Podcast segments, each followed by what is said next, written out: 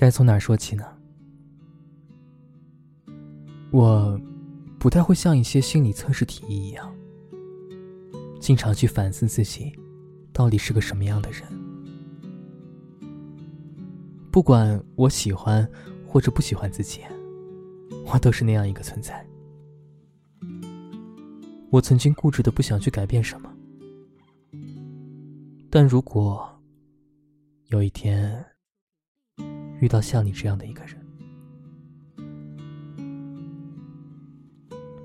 欢迎收听迪诺的晚安日记。你好，你好，再见，再见。更多节目可以关注新浪微博，Dino，方浩辰。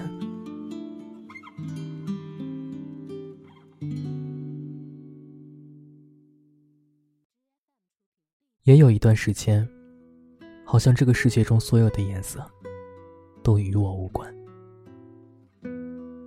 那个时候，发现自己对于很多事情都会逐渐失去兴趣。但总希望有一个人会出现，带着自己逃离到另外一个更好的生活里去，然后把自己的一些小确幸分享给你。比如，第一口吃到的小蛋糕是自己最喜欢的柠檬味；电影里放映的彩蛋会让自己满怀惊喜；从娃娃机里。抓出了一只很想要的那个公仔。当我转过身，想把那些小美好向你说出口的时候，你又恰好出现在我的身后。嗯，大概就是这样一种心情。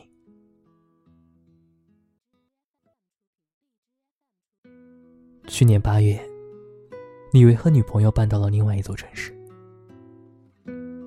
他们以前住过的房子，从阳台望出去可以看见长江，每晚都能听见江上的轮船发出的汽笛声。而现在望向窗外，除了一片荒凉的马路，还有傍晚准时亮起的一排路灯。李维说，他们每天都会顶着那排路灯回家。每次灯光把两个人的影子拉到最长的时候，他们都特别怀念住在长江边上的日子。有个晚上，女孩对李维说：“每天这个时间，他总能听见窗外响起轮船汽笛的声音。这个声音响了好久好久。”可是窗外除了已经黑透的夜色，其他的什么也没有。我们是不是停留在一段生活里以后，想再走出来，却总会被遗留下的一些痕迹牵挂着，于是苦苦挣扎着？李维对我说，他那晚不知道女孩为什么会哭。后来他对女孩说。其实呢，你现在已经八十岁了，你正躺在我们曾经住过的江边，用一个电脑芯片呀，在回忆着我们一起度过的这一生。你看，我们其实已经走完了一次一生。这一次，我们在回忆里再一起走一遍好了。然后呢？我问他。然后，他就睡着了。李维说：“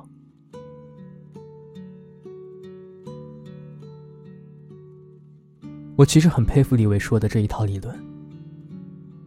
他追随着小路，从一个城市到另一座城市，再从另一座城市到现在的城市。他说：‘我以为我给不了他什么好的生活。’”但至少他有想去的地方，和想做的事情，我可以义无反顾的陪在他身边。这个世界上，不知道是不是有人真的铁石心肠，但像小鹿这样曾经把自己层层包围住的人，终于在日复一日的生活中，被李维打开了一扇门。